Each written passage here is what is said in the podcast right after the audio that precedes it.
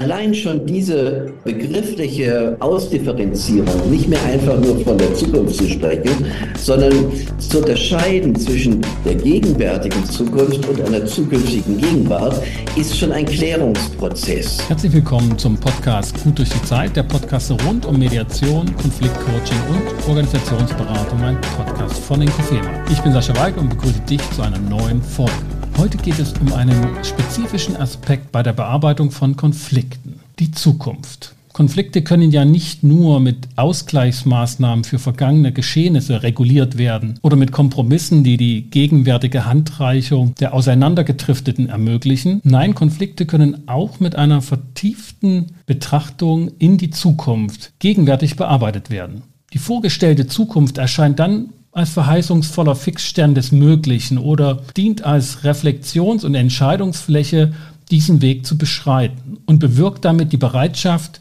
in der Gegenwart zu gemeinsamen Anstrengungen. Gegenwärtige Differenzen können zur Seite gestellt werden und auf diese Weise wird dann imaginierende Investitionsarbeit geleistet, die Neues ermöglicht und Trennendes unbedeutend erscheinen lässt. Und genau diese Beanspruchung der Zukunft ist es, die ich heute im Podcast mit meinem Gast in den Blick nehmen will. Denn diese Arbeit mit Abstand betrachtet ist keineswegs eine Selbstverständlichkeit, sondern eine Kulturleistung oder jedenfalls eine Kulturtechnik. Und es gibt auch keine andere Person, mit der ich das besser mir vorstellen kann, als mit Professor Emeritus Lucian Hölscher. Herzlich willkommen.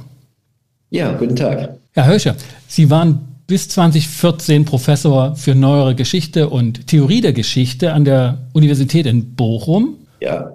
Ihr Forschungsschwerpunkt war Begriffsgeschichte und Kultur- und Religionsgeschichte, also gar nicht so sehr Konfliktmanagement und Mediation, was so ein Kern dieses Podcasts ist. Sie haben sich sozusagen der Zukunft von ganz anderer Seite genähert und betrachtet, wie dieser Begriff in der Geschichte sich entwickelt hat. Bevor wir da tiefer einsteigen, vielleicht ein paar Worte zu Ihnen. Was macht ein emeritierter Professor, wenn er sich so mit der Zeit beschäftigt hat?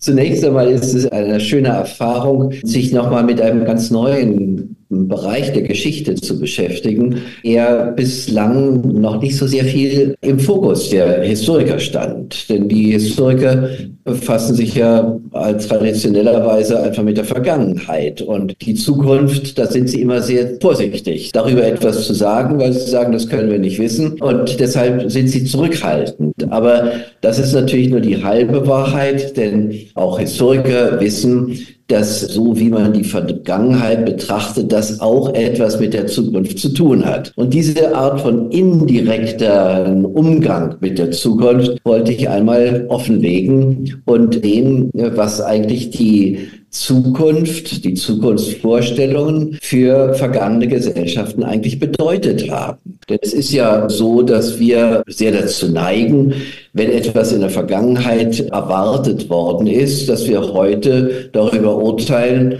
ist es passiert oder ist es nicht passiert? Wenn es passiert ist, dann ist es okay. Wenn es nicht passiert ist, dann war es halt eine Illusion. Aber die ganze Offenheit der damaligen Situation ob etwas eintreten wird, das ist vorbei und das ist gewisserweise auch nicht mehr einholbar. Also es bedarf einer besonderen Anstrengung, sich mit der vergangenen Zukunft zu beschäftigen. Ich habe den Eindruck auch, dass wir ja momentan in der Situation sind, wo wir die Veränderlichkeit der Vorstellung von Zukunft deutlich merken. Also alle Welt, nicht nur in Feuilletons, spricht ja davon, dass die Zukunftsoffenheit ein wenig kleiner geworden ist oder manchmal auch ganz schön. Sie wird dann düsterer und das könnte so eine Idee geben, wenn wir in die Vergangenheit schauen, dass Menschen da auch völlig unterschiedlich in die Zukunft geschaut haben und sie dann auch unterschiedlich beansprucht haben für Entscheidungstreffen. Wie sind Sie denn auf dieses Thema gestoßen, dass Zukunft anders war? Also knüpfe ich an an die Arbeiten von anderen. Historiker haben sich schon seit langem Gedanken darüber gemacht, seit wann es eigentlich so etwas wie ein modernes Konzept der Geschichte gibt und damit auch ein Konzept einer Universalzeit. Und da war diese Schwelle des 18. Jahrhunderts, die Aufklärung, stand da schon immer im Mittelpunkt, sodass es dann auch nahe lag, sich das nochmal genauer anzuschauen und jetzt nicht mehr historische Zeit insgesamt oder Geschichte insgesamt anzuschauen, sondern auch diese Dimension der Zeit, Vergangenheit, Gegenwart und Zukunft sich näher anzuschauen und sich zu fragen, ob die sich eigentlich auch erst zu einer bestimmten Zeit gebildet haben oder was denn eigentlich vor dem 18. Jahrhundert, wie hat man denn dort über die Zukunft nachgedacht? Das war so sozusagen eine offene Frage, auf die es eigentlich noch keine ganz befriedigende Antwort gab. Vielleicht nähern wir uns der Frage so, dass wir zunächst mal gucken, was sich da im 18. Jahrhundert oder in dieser Zeit der auch Modernisierung der Gesellschaft, was wir so auch in Europa besonders verorten können, was sich da im Ergebnis geändert hat. Ich glaube, in einem Ihrer Bücher war das eben genau, dass Sie sozusagen sagten, aus diesem Kreislauf des Lebens, dass alles seinen Lauf geht und sich immer wiederholt, ist letztlich so ein Pfeil geworden. Das, was wir heute ja ganz normal so sehen. Wir gucken in die Zukunft und würden einen Zeitstrahl zeichnen. Und das hätte man vorher nicht gemacht. Das ist ganz richtig. Also mal plakativ und vereinfacht gesagt war die Anschauung der vormodernen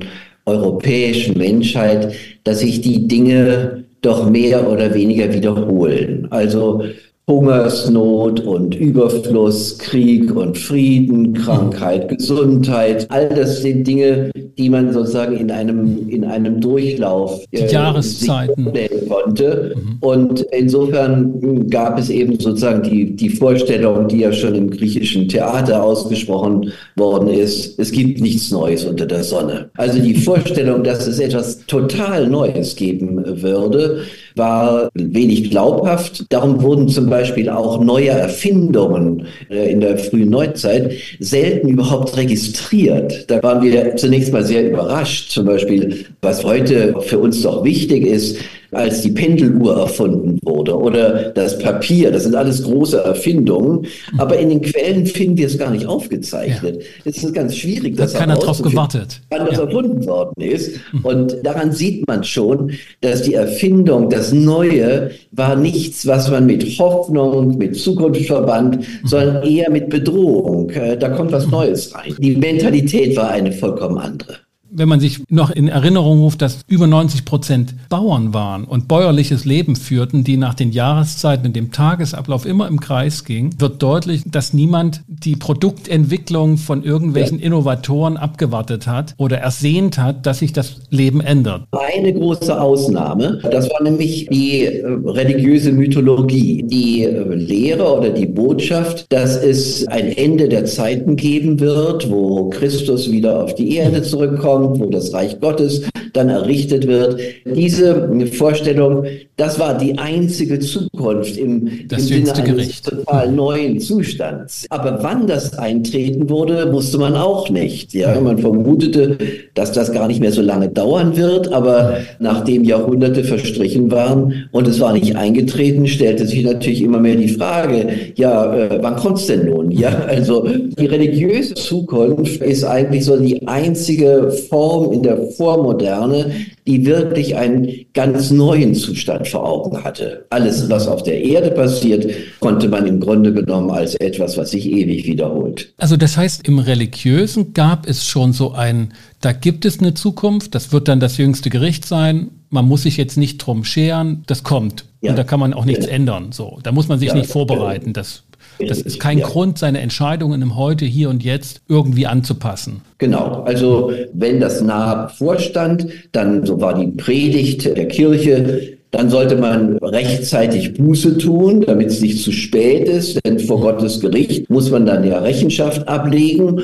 Darum war das sozusagen die ethische Dimension dieser Botschaft. Tut Buße, kehrt um, denn das Himmelreich ist nah. Ja, so war eigentlich immer die Botschaft. Das konnte man in jedem, in jeder Gegenwart wieder neu sagen. Das hieß aber nicht, dass man jetzt irgendwie eine Vorstellung davon hatte, welche Schritte jetzt eigentlich kommen müssten, bis es zu diesem Ende kommt. Aus dem Matthäusevangelium, da gab es eine Passage, gibt es eine Passage, wo die Vorzeichen des Endes genannt wurden. Das waren aber im Wesentlichen waren das astronomische Phänomene, aber es gab auch durchaus soziale Phänomene, zum Beispiel, dass sich die Juden bekehren müssten hm. vorher noch. Also solche Dinge äh, gab Das heißt, es gab Bilder aus der oder für die Zukunft, aber es, es war noch kein, kein Weg dahin, der Entscheidungen mit sich brachte. Genau.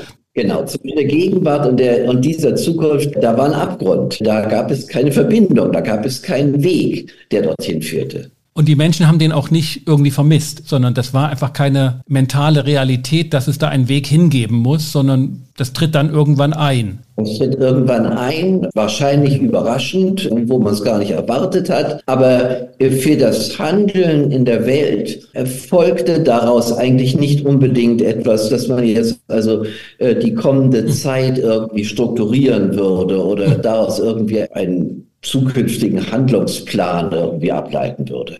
Und dann ist was passiert, wenn ich das so jetzt in Kontrast zur Religionsgeschichte nehme, ist sozusagen die Wirtschaftsgeschichte, die mit dem Frühkapitalismus eine Entwicklung in Gang gesetzt hat, die in der Reflexion dann dazu führte, die Zukunft ist gestaltbar. Ich kann Dinge angehen und planen und umsetzen und es gibt einen Fortschritt, der sich entwickelt. Also ich glaube, dieser Begriff des Fortschritts war etwas, der mir dann ja. Bei Ihnen erstmal richtig deutlich wurde, dass das was Neues war. Dass sich eine Gesellschaft, ja, dass eine Gesellschaft fortschreiten kann, entwickeln kann. Richtig, ja. Schon allein die, dieses Bild, dass wir fortschreiten und nicht, dass die Zukunft auf uns zukommt. Umgekehrt, so wie man eigentlich immer gedacht hatte. Also der Gottes Gericht und Gottes Wiederkehr auf Erden, das kommt auf die Menschen zu. Aber neu war jetzt, dass der Mensch selber durch die Zeit fortschreitet in eine Zukunft hinein, die er selber gestalten kann. Und es also wird ja heute auch noch teilweise so leicht fatalistisch oder zumindest bedrängend gesagt, was kommt da auf uns zu? Ne, sowas. Das ist noch die Vorstellung, dass die Zukunft auf uns zukommt und auch in gewisser Weise uns überwältigt, weil sie zu groß ist ja. oder zu beängstigend. Das kannten Menschen vorher schon. Wir arbeiten sozusagen mit beiden Vorstellungen. Auf der einen Seite, dass wir durch die Zeit hindurch fortschreiten.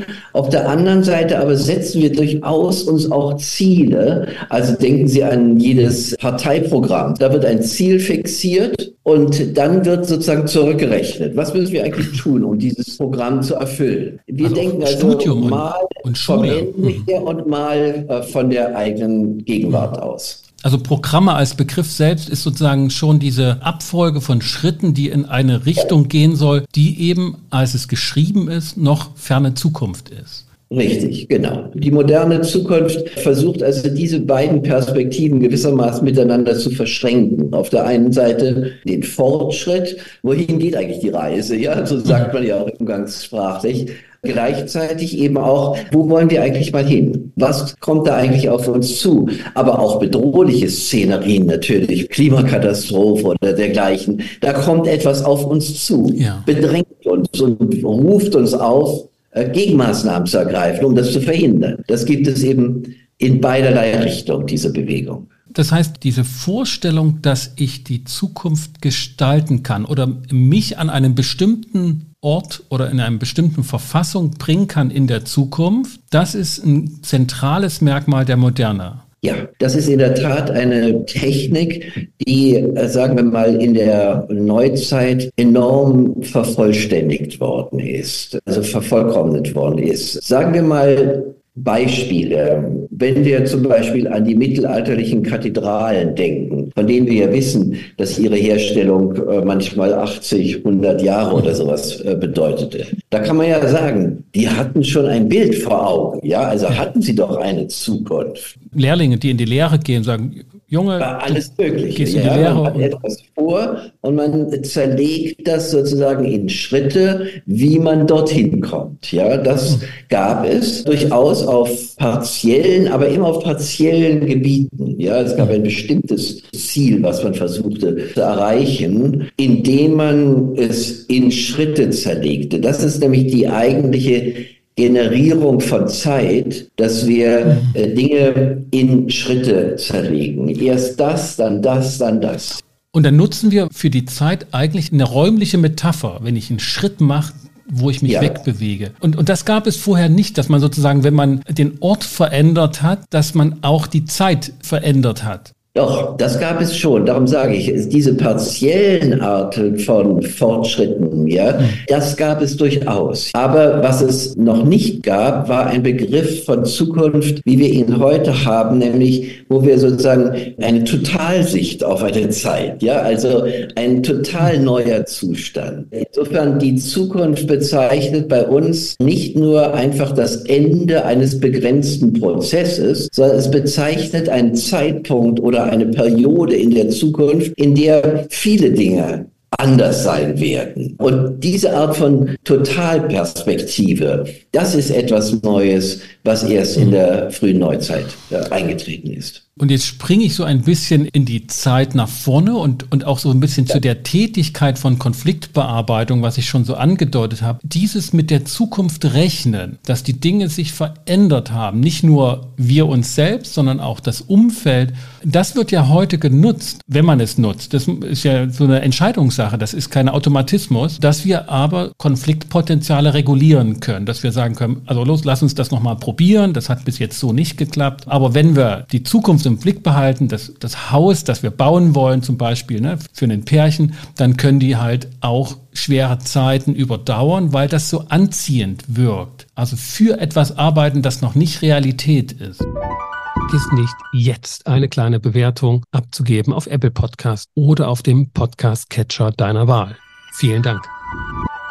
Das ist etwas, was in der Tat komplexer geworden ist. Also es gab immer schon Vorstellungen von einer anderen Welt. Ja, das ist auch Utopien und dergleichen, auch, auch schon in der Antike. Aber das ist eine Rechnung, die sozusagen den, den Totalzustand der Gegenwart in einen anderen Totalzustand des Morgens hinüberführt. Das ist etwas, was es erst in der Neuzeit gibt. Und da, glaube ich, haben Sie auch recht, dass Sie hier den Kapitalismus mit zur Sprache bringen. Denn der Kapitalismus ist ja nun ein Instrument, bei dem Geld wird eingesetzt, um ein bestimmtes Ziel zu erreichen. Nur der eigentliche Kapitalismus besteht ja nun darin, dass ich eigentlich das Ziel umdreht. Das letzte Ziel ist ja eigentlich der Mehrwert. Es geht nicht darum, nur ein bestimmtes Ziel zu erreichen, sondern es geht darum, dass die Umsetzung dieses Zieles mehr Kapital produziert. Also das, die Vermehrung des Kapitals ist das eigentliche ja, der Mehrwert, Ziel. Ja, ja dieser, dieser Perspektivenwechsel ja. von der Erfüllung oder Realisierung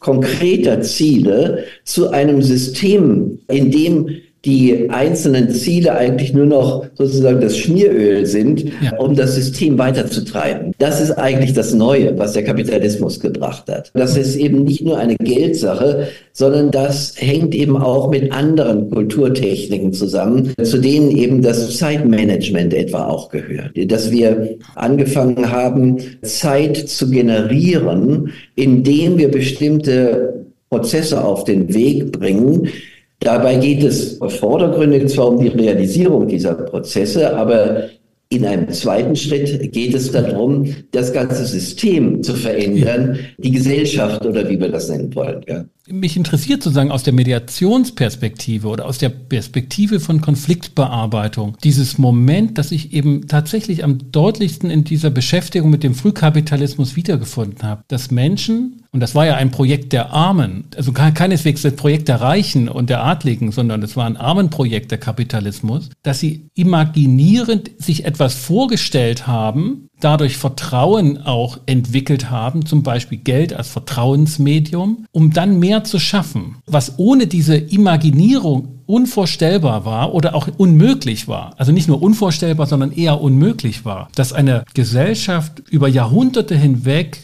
praktisch gleichbleibend gewirtschaftet hat. Da gab es keine Gewinne, die wurden sofort aufgezehrt. Unglücke wurden aus dem Basis gezehrt, aus dem Fundament und meistens dann auch mit dem Leben bezahlt. Und dann aber schafft eine Gesellschaft durch einen imaginierenden Move, würde ich heute sagen, Wachstum, Wandel, Fortschritt, Entwicklung, nicht nur im materiellen, sondern auch in dem, was machbar ist und in ganz innerlich. Und diese Verbindung, also oder, oder anders gesagt, in der Mediation ist sozusagen das Materielle ja nicht so sehr das Alleinentscheidende, sondern auch das Innerliche. Und ich war überrascht, dass man es im Kapitalismus findet, diese innerliche Veränderung. Vielleicht können Sie dazu nochmal so einen, einen Punkt sagen, was diese Imaginierung bedeutet und was das auch sprachlich dann mit sich brachte.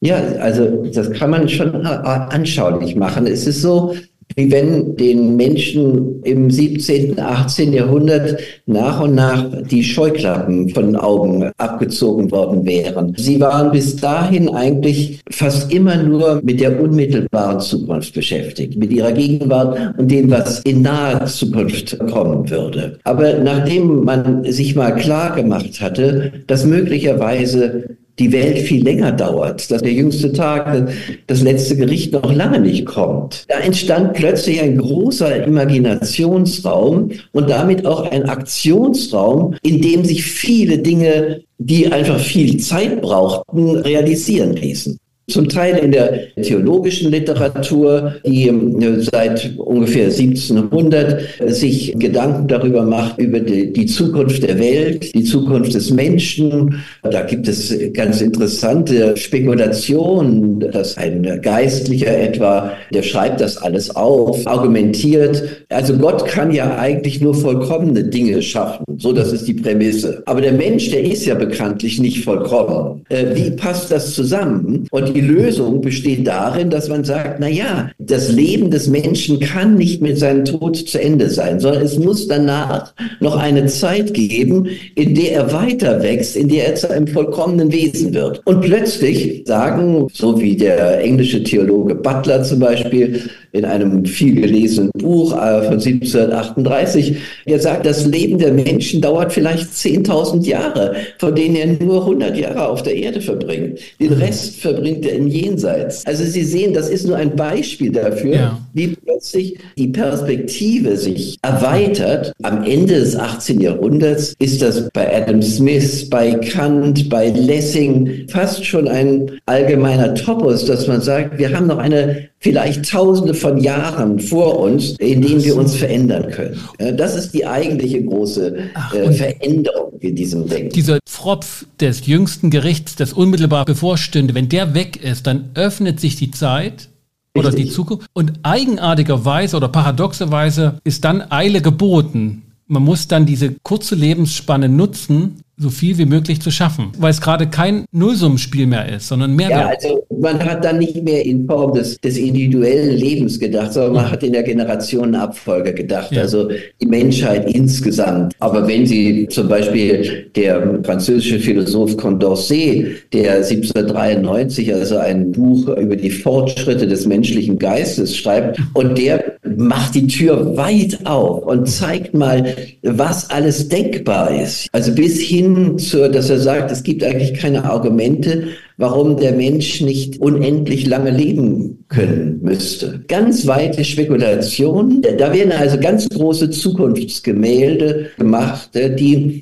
seither dann gewissermaßen zu den Roadmaps oder zu den großen Instrumenten werden, wie man die Gesellschaft neu gestalten kann. Also diese Paradoxie, weiß ich noch nicht, ob ich das richtig erfasst habe, aber wenn jetzt die Zukunft sich öffnet und dadurch gestaltbar wird, dann habe ich nicht mehr sozusagen die Erfahrung oder die Realität, dass das morgen so wird wie heute und ich brauche eigentlich gar nicht mich mehr bemühen, sondern ich komme eher dann so, dann sollte ich jetzt mal loslegen, damit ich auch am rechten Zeitpunkt dann dort angelange. Und dann geht so eine innerliche Zeit weg. Es gibt diese ganze Beschleunigungstheorie, äh, die heute ja viel diskutiert wird, äh, an der ich auch manche Zweifel habe, aber es ist eine heute, heute weit verbreitete Vorstellung unter Sozialwissenschaftlern, dass es in der neuzeitlichen Geschichte eine Art von Beschleunigungsprozess gibt. Ja, dafür sprechen auch manche da. Und auch wenn vielleicht Konfliktbearbeitung jetzt nicht ihr engeres Metier ist, was ist für Sie sozusagen denkbar oder, oder daraus zu Schlussfolgern, wie Menschen jetzt mit ihrer Unterschiedlichkeit umgehen, die ja bei gemeinsamer Zusammenarbeit, bei Kooperation, das gerade ja auch kapitalistisches Wirtschaften abnötigt, wie sich dadurch was geändert hat. Also meine These war ja, dass sozusagen wir für die Bearbeitung von Konflikten aus dieser Entwicklung was lernen können. Also A, wie läuft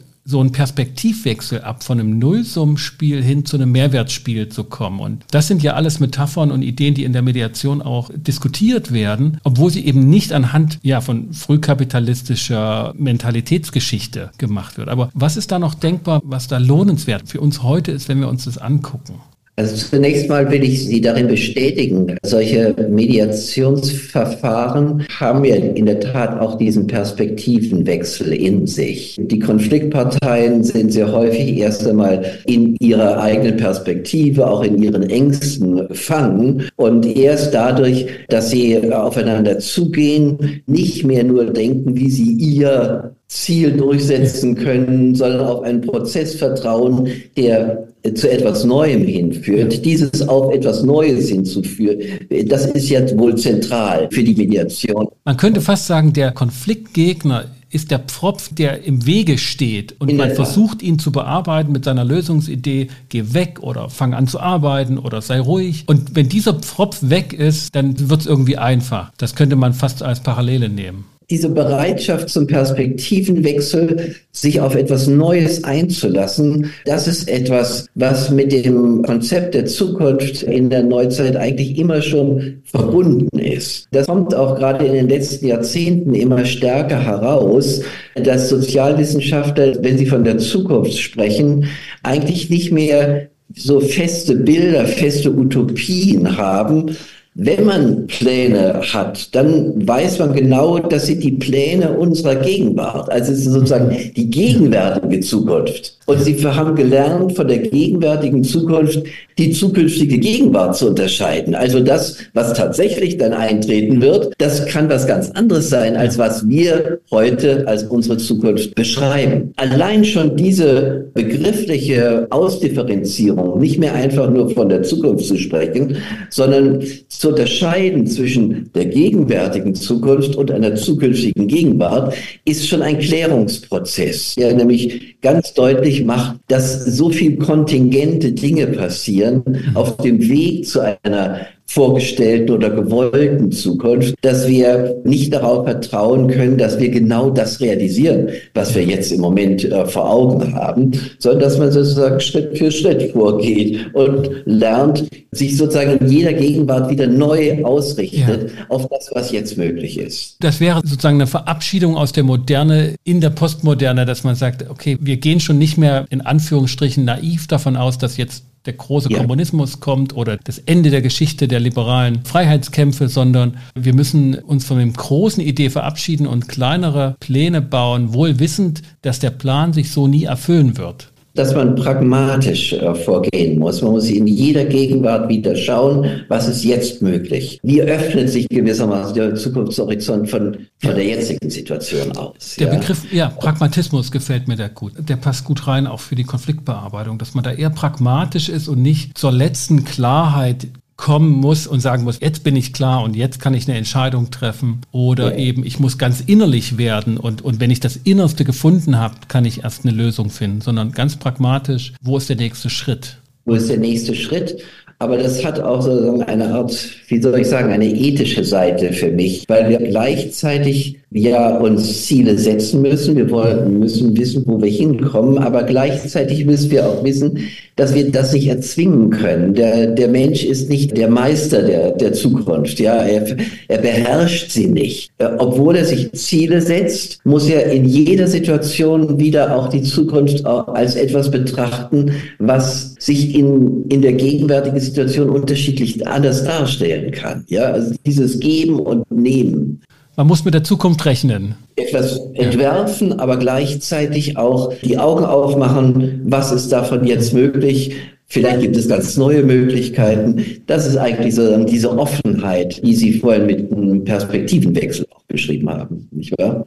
Und gleichzeitig, und das glaube ich ist schon nochmal ein Unterschied auch, ne, ich habe so eine, vielleicht ne, in der Moderne diese Idee, das ist die Zukunft, da steuern wir hin und jetzt machen wir einen Plan und guck mal, dass das klappt. Und heute dann eher vielleicht so ein, ich muss in Echtzeit immer wieder prüfen, ob die Zukunft noch das ist, was ich gerade gedacht habe. So, dieses Hin- und Herspiel. Und das macht ja solche häufigen Reflexionsprozesse notwendig. Ja, ja, das ist vollkommen richtig. Ja, das hat auch, sagen wir mal, seit den 60er, 70er Jahren, also die Reflexion über die Zukunft hat nochmal eine ganz andere Dynamik entwickelt. Also wir sprechen vom Futurismus. Das war der Versuch, aus dem Zukunftsdenken eine Art von methodisch kontrolliertem Vorgang zu machen. Und deshalb wissen wir eben, seitdem gibt es ein viel größeres Bewusstsein über diese Vorgänge. Übrigens spielt eben auch dabei äh, die Theologie, so unmodern das klingen mag, aber eine große Rolle, weil wir in der, in der theologischen Reflexion haben wir es immer schon mit dieser Dialektik zu tun, dass uns etwas von Gott oder wie man das nennen will, gesetzt wird, aber wir gleichzeitig sozusagen selber Verantwortung übernehmen müssen über die Schöpfung. Dieses beidseitige, dass der Mensch auf der einen Seite Verantwortung übernimmt, auf der anderen Seite aber eben auch wissen muss, dass er nicht über die Zukunft verfügt. Das ist ein Gedanke, der in der Theologie schon lange eigentlich herrschend ist. Ja, also Eigenverantwortlichkeit, aber die nicht absolut ist, sondern im Kontext, wäre jetzt mit nicht theologischer Begrifflichkeit. Und das finden wir in der Theologie schon immer und auch heute noch diskutiert, debattiert. Ja, also das hat äh, natürlich auch die theologische Diskussion verändert äh, sich im Laufe der Zeit. Aber nach dem Zweiten Weltkrieg kann man das bei den ganzen existenzialistischen Theologen, die sozusagen auf Heidegger aufbauen, äh, beobachten, dass es eine solche Reflexion über die Rolle des Menschen gegenüber Gottes Schöpfung gibt. Darüber gibt es also sehr viel gute äh, theoretische Literatur. Von denen aber dann eben auch die Sozialwissenschaftler in 60er Jahren sehr viel übernommen. Dieses moderne Konzept der Zukunft, würde ich sagen, ist eigentlich in der Theologie vorgebildet worden, ist dann aber von den Sozialwissenschaften übernommen worden. Insofern sind wir auch in der Zukunftsreflexion seit ungefähr einem halben Jahrhundert in ein neues Stadium eingetreten. Ja, das ist eine größere Selbstreflexion. Wir lassen die nicht mehr einfach so auf uns zukommen, sondern wir reflektieren über unsere eigene Stellung gegenüber der Zukunft viel.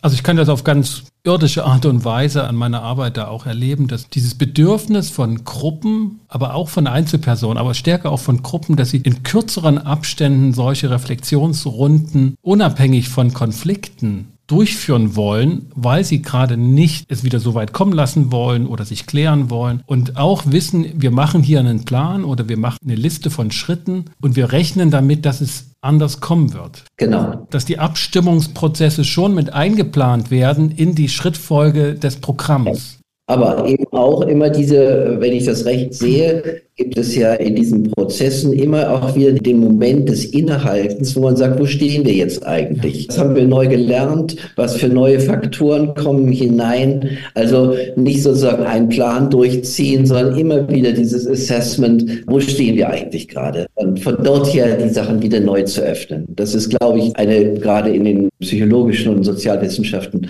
ganz gängige Methode geworden. Ja, ja. Und es bleibt trotzdem eine offene Frage, ist jetzt sozusagen angepasst angebracht, den Plan durchzuziehen oder ist angebracht, nochmal neu zu ändern? Wobei das Neue immer den höheren Wert zu haben scheint. Und diejenigen sagen, nee, da müssen wir jetzt mal durch, durch diese Zukunft. Die sind in einer stärkeren Begründungspflicht, habe ich manchmal den Eindruck in Gruppen. Es bleibt eine Streitfrage in der Reflexion und in der Neuanpassung, ob da gleichzeitig aus draus wird, wir müssen das jetzt nochmal anpassen, sondern es kann auch sein, dass man sagt, wir müssen da jetzt durch. Ja, da gibt es sicher sehr verschiedene Konstellationen. Weil natürlich auch, ich meine, wenn wir über den Missbrauch dieser Techniken reden würden, dann könnte man natürlich auch auf bestimmte Gefahren hinweisen, ja, wo Leute im Grunde genommen so selbstherrlich in ihrer Situation, in ihrer, in ihrer Gegenwart agieren und sozusagen wissen, naja, was dabei am Ende rauskommt, weiß sowieso niemand. Also dann sozusagen sich aus der Verantwortung stehlen. Ja, diese Möglichkeit gibt es auch. Ja. Insofern ist es ein, ein schwieriger Prozess, in dem man immer wieder von neuem sich Rechenschaft darüber ablegen muss, was jetzt eigentlich nicht nur möglich ist, sondern auch gefordert ist, um eine Situation zu, gut zu gestalten. Ja, das ist nochmal auch ein guter Hinweis, dass es tatsächlich eine Technik ist, die in die eine Richtung und in die andere Richtung oder Wertigkeit angewendet werden kann. Herr Hölscher, ich danke Ihnen für das Gespräch, was ja, auf den ersten Blick vielleicht gar nicht so sehr mit Mediation oder Coaching oder Konfliktbearbeitung zu tun hat, aber dann doch deutlich wird, dass was wir heute wie eine Selbstverständlichkeit machen, eine Tradition hat und auch eine echte Revolution war, ein wirklicher Perspektivenwechsel. In der Tat, ich glaube, das ist der Fall und auch, dass sich im Laufe der Zeit der Umgang mit der Zukunft so verändert hat, dass wir wirklich auch wiederum in eine neue Phase damit eintreten. Davon bin ich ziemlich überzeugt im Augenblick. Gut, dann wünsche ich Ihnen alles Gute und danke für das Gespräch. Ebenso. Gute Zeit für Sie. Wiedersehen. Wiedersehen. Das war mein ganz gegenwärtiges Gespräch mit Professor Lucian Hölscher, mittlerweile emeritiert, hat sich mit Kulturgeschichte, Begriffsgeschichte beschäftigt und den Begriff und das Verständnis von Zukunft in der Geschichte, in der modernen Geschichte, aber auch in der Religionsgeschichte betrachtet. Und das ist für Mediation, um das Verständnis von moderner Mediation zu durchdringen, ein wichtiger Baustein, der nicht ohne weiteres als Selbstverständlichkeit genommen werden sollte. Jedenfalls, wenn man moderne Mediation verstehen will. Es ist, weiß Gott, nicht einfach nur Vermittlungsarbeit, wie sie seit Hunderten von Jahren durchgeführt wurde, auch wenn in den antiken Stadtstaaten natürlich sich Beobachter und Betroffene als Vermittler angeboten haben zwischen den bekriegenden Stadtstaaten. Nein, moderne Mediation baut auch auf diese moderne Entwicklung von Zukunftsidee, von Perspektivenwechsel, dass Konfliktbearbeitung keineswegs ein Nullsummenspiel sein muss, sondern ein Mehrwertspiel. Und auch das wiederum bringt uns dann nicht nur zur Zukunftsvorstellung, sondern auch zum Thema des Wirtschaftens, also einem kooperativen Zusammenarbeiten von mehreren, die aus nichts mehr machen. Aber dazu eventuell ein anderer Podcast. Für den Moment bedanke ich mich, dass du wieder mit dabei warst, hier beim Podcast Gut durch die Zeit, der Podcast rund um Mediation, Konfliktcoaching und Organisationsberatung. Und wenn er dir gefallen hat, dann hinterlass doch ein Feedback und eine kleine Bewertung auf Apple Podcast oder auf Google Business. Das hilft auf jeden Fall, mir und diesem Podcast bekannter zu werden und auch Leuten, die sich dafür interessieren, aber nicht wissen, dass es diesen Podcast gibt, diesen Podcast auf das entsprechende entsprechende Gadget zu bringen. Empfehlt ihn weiter, abonniert den Podcast. Ich würde mich freuen. Für den Moment bedanke ich mich. Bis zum nächsten Mal. Kommt gut durch die Zeit. Ich bin Sascha Weigel, dein Host von Inkofema und dem Institut für Konflikt- und Verhandlungsmanagement in Leipzig und Partner für professionelle Mediations- und Coaching-Ausbildungen.